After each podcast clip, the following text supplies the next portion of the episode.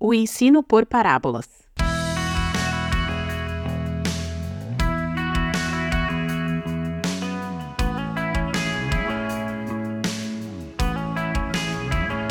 Nossa reflexão de hoje será dedicada a entendermos melhor o que as parábolas representaram e continuam representando como ferramenta de ensino ainda hoje.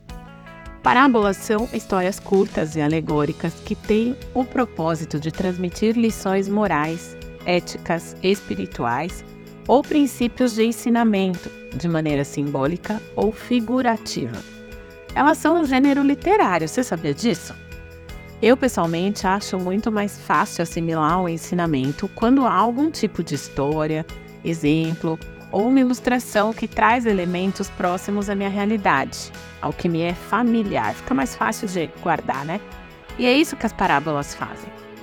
E as parábolas de Jesus são consideradas preciosos ensinamentos espirituais e éticos também, que continuam a influenciar as pessoas em todo o mundo ainda hoje elas frequentemente contêm elementos da vida cotidiana que as pessoas daquela época podiam facilmente entender, tornando-as uma ferramenta poderosa para o ensino e a reflexão, mas que nós ainda utilizamos hoje. Inclusive, Jesus era chamado de Rabi, uma forma respeitosa de se referir a ele como um mestre ou professor. Essa designação era uma maneira de reconhecer a autoridade de Jesus como mestre respeitado e também como líder espiritual. As pessoas que o chamavam assim reconheciam a profundidade dos seus ensinamentos e também a sua autoridade. As parábolas de Jesus abordam uma variedade de tópicos, né? Amor, compaixão, perdão, arrependimento, justiça. Falam também sobre questões do comportamento das pessoas e, claro, sobre o reino de Deus.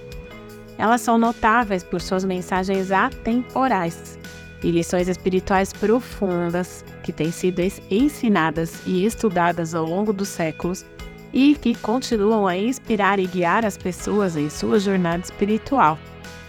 Talvez as parábolas de Jesus mais conhecidas sejam a do bom samaritano, do filho pródigo e a do semeador. A parábola do semeador que a gente pode ler em três evangelhos, Mateus 13, versos 1 a 23, Marcos 4, de 1 a 20 e Lucas 8, de 4 a 15. Fala sobre um semeador que espalha sementes em diferentes tipos de solo, representando aqui as diferentes respostas das pessoas à mensagem da palavra de Deus. Algumas sementes caem em solo fértil e germinam, enquanto outras são sufocadas por espinhos, por preocupações mundanas ou se perdem devido à falta de raízes.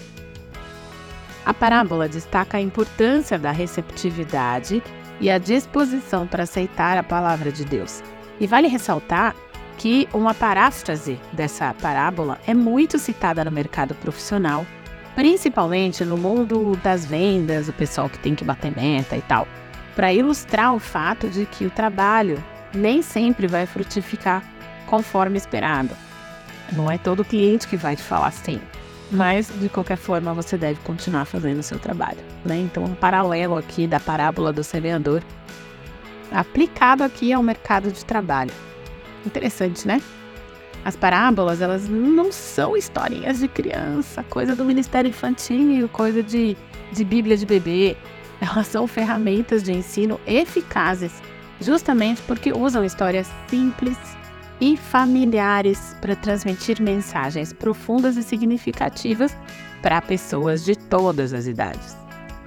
Por isso eles falam por parábolas, porque eles vendo não veem e ouvindo não ouvem nem compreendem. Mateus 13, 13.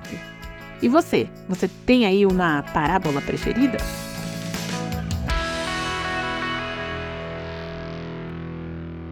Você ouviu o podcast da Igreja Evangélica Livre em Valinhos.